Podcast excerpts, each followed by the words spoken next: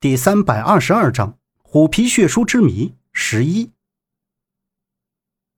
当杨木走到那边圆桌子时，房屋的门就被人打开了。就见那小杰神色慌张的来到杨木的身前。小杰又返回来做什么？杨木瞅着他，心里正纳闷你干什么？杨木看着他问道。嘘，别说话，快跟我走。小杰眼眸一边扫着门口，一边快速的帮杨木解开背后手腕上的绳子。杨木瞟着他，心里犯嘀咕：这小杰的行为非常令人怀疑，他这是在放自己走吗？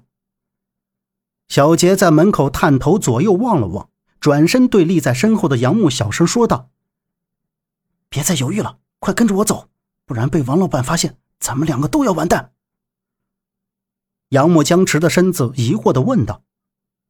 你到底是什么人？小杰向前一步，靠近杨木的耳边轻声道：“我是面爷的人。”面爷的人，他知道面爷，很可能真的是来救自己的。杨木目光一亮，没有说话，就跟在小杰的身后向外走。小杰带着杨木穿过这古宅子的侧院，就听到身后传来叫喊声：“不好了，人跑了，快追！”杨木加快步伐，紧跟在小杰的身后。当他们跑出古宅，来到一条小径上的时候，天已经蒙蒙亮了。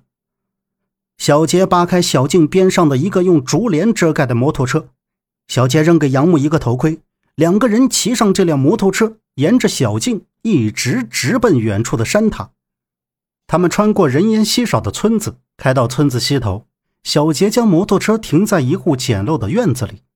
从那平房里走出两三个人，看到小杰回来，连忙上前接过头盔，说：“一切都办好了。”小杰带着杨木进了中间的屋子，屋子左侧一张饭桌，上面摆放着热腾腾的饭菜。小杰一屁股坐在凳子上，拿起筷子就吃了起来。杨木站在桌子前，一边看着他，一边扫着屋子里：“先吃点东西吧，吃完休息一下。这两天我们要先在这里躲一躲。”小杰夹了一筷子菜，说道：“杨木看他狼吞虎咽的样子，跟他这副斯文的外表简直形成了鲜明的对比。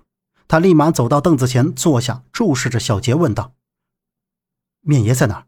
我要见他。’小杰扒着碗里的饭，咀嚼了几下，把嘴里的饭菜咽下去之后，看向杨木，说道：‘面爷，面爷的行踪没人知道，只能等他联系咱们。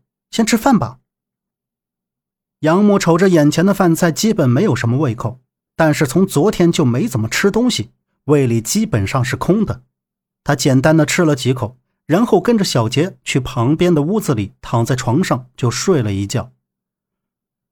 等杨木再醒来的时候，已经是下午黄昏。杨木揉揉发胀的眼睛，伸了伸胳膊，坐了起来，望向镂空的玻璃窗。一洒进来的红霞照在杨木的脸上，而外面却是一片安静。拉开屋门，杨木走到院子里，环视了一眼，发现那辆摩托车没有了。杨木立即警觉起来，转身朝屋子里喊着。他喊了半天也没有人回应，人都去哪儿了？难道都逃跑了？他妈，就给我自己丢这了！杨木跑出大院门口，望着周围寂静零碎的房屋，顿时心里开始不安起来。就在这时，旁边的拐角跑过来几个人。杨木定眼看去，是小杰他们。只听最前面一个身材肥胖的人大喝着：“快快，赶紧收拾东西离开这儿！”杨木两三步跑上前问发生了什么事再一看后面的小杰，几个人脸上都有伤。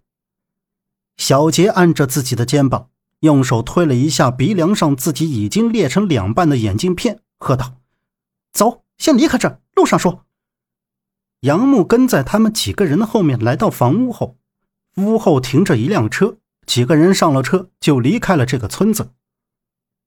到底出什么事了？杨木看着坐在旁边擦着嘴角的小杰。小杰摘掉鼻梁上的眼镜。今天我们去福安市打听消息的时候，碰到了王老板，和他们动了手，幸好我们跑得快，不然命都丢了。那我们现在去什么地方？杨木继续问道：“现在福安已经不安全了，刚才的落脚点，估计他们应该已经发现了。对了，我问你，你到江浙有没有见过面爷？小杰左手捏着坏掉的眼镜框说道。他摘掉眼镜后的眼睛看起来怪怪的，眼睛明显的凹陷进去。杨木看着他青紫的眼角，看来他没有在骗自己，于是回应道：“见过。”小杰目光凝聚，随后说道：“那面爷都和你说了什么？他有没有跟你说接下来要做的事？你对我还是有顾虑吗？我跟你说，我们现在不能再坐以待毙了。如果面爷一直不联系我，我就没办法把你的事通知他，你的安全就不能有所保障。你看，我们几个人是没办法对付那个日本人的。杨木一听小杰这么一说，想想倒是不无道理，就将面爷对他说的三天后去大禅寺的话告诉了小杰。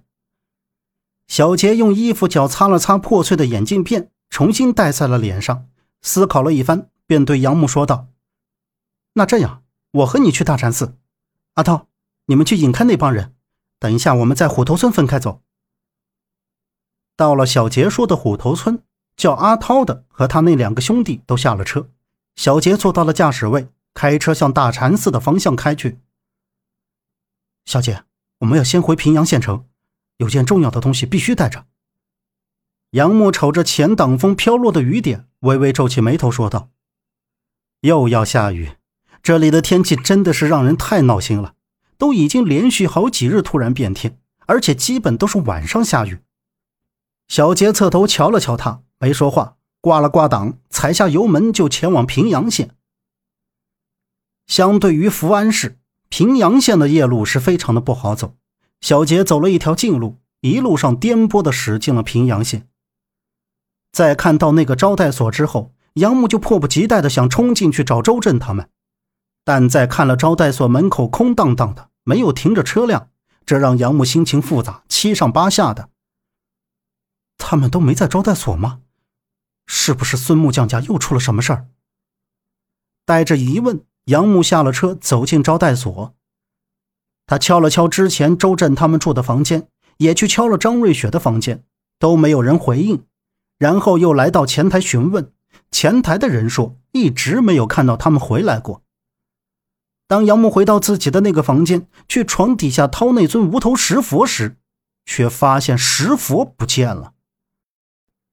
本集播讲完毕，感谢您的收听。